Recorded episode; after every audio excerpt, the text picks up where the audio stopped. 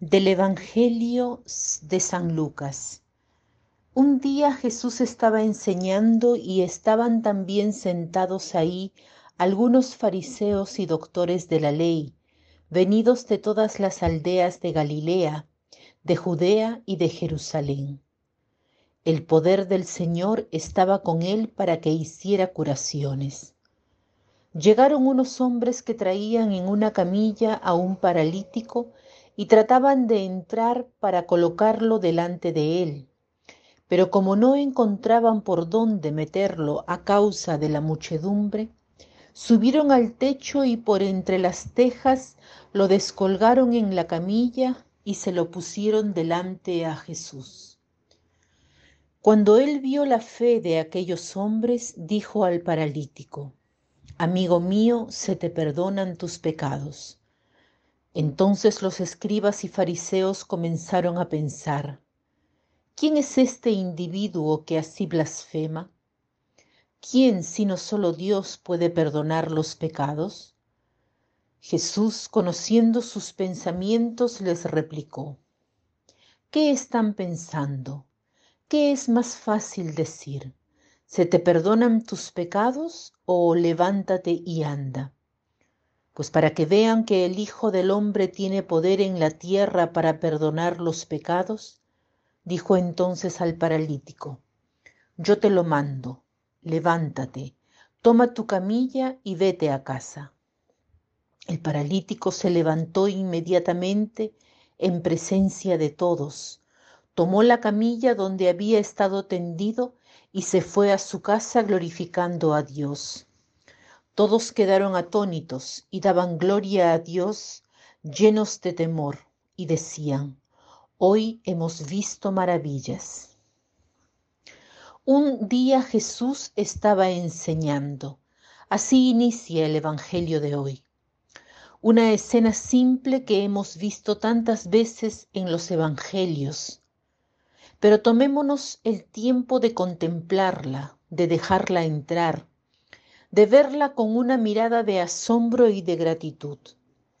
Jesús, en medio de la muchedumbre, en medio de muchas personas, en medio de los fariseos y de los escribas, enseña y cura. Lo que los profetas habían anunciado y que hemos escuchado en la espléndida primera lectura del capítulo 35 de Isaías, que por brevedad no podemos leer, se ha cumplido, dice Isaías. Coraje, no temáis, he aquí vuestro Dios, Él viene a salvaros. Él ha venido a salvarnos.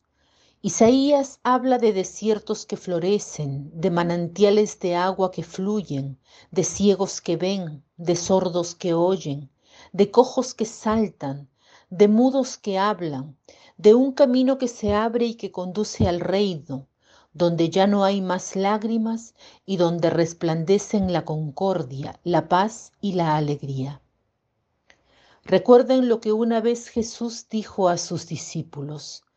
Bienaventurados vuestros ojos que ven y vuestros oídos que oyen lo que los profetas han querido ver y escuchar. El reino de Dios está cerca y ya ha llegado con Cristo. Jesús está sentado y enseña. Abre nuestros ojos, nuestros oídos, nuestros labios. Él, dice el pasaje, es la potencia del Señor y cura, porque Él es el Señor. Y cura no solamente las enfermedades físicas, sino también las espirituales. Sana desde lo más profundo, perdonando nuestro pecado. Isaías habla del cojo que salta como un ciervo. Jesús cura a un hombre paralítico y este hombre paralítico somos nosotros. Este pasaje es para nosotros. Nosotros somos la tierra árida, los desiertos sin agua, los ciegos, los ciegos, sordos, mudos, esos hombres sin un camino abierto sobre el cual caminar con esperanza nosotros somos los paralíticos. Frecuentemente nuestros pecados, nuestras esclavitudes, nuestra cerrazón nos paralizan, No vemos más la belleza de Dios en el mundo, a nuestro alrededor, en los sacramentos, en los otros. No escuchamos la voz que nos invita desde fuera de la tumba. No tenemos en nosotros la fuerza de levantarnos. El adviento es esto ante todo, reconocer la necesidad de salvación, de vida nueva, de la vida divina que no nos podemos dar solos, que es don del Padre. Uno no puede autogenerarse como hijo, se puede solo ser generado como hijos del Padre. Entonces reconozcamos nuestra necesidad de salvación, porque la pobreza es el lugar que puede acoger el Salvador. Los fariseos y los escribas no se han abierto a Cristo seguros de su justicia y perfección, no han reconocido la necesidad de ser salvados.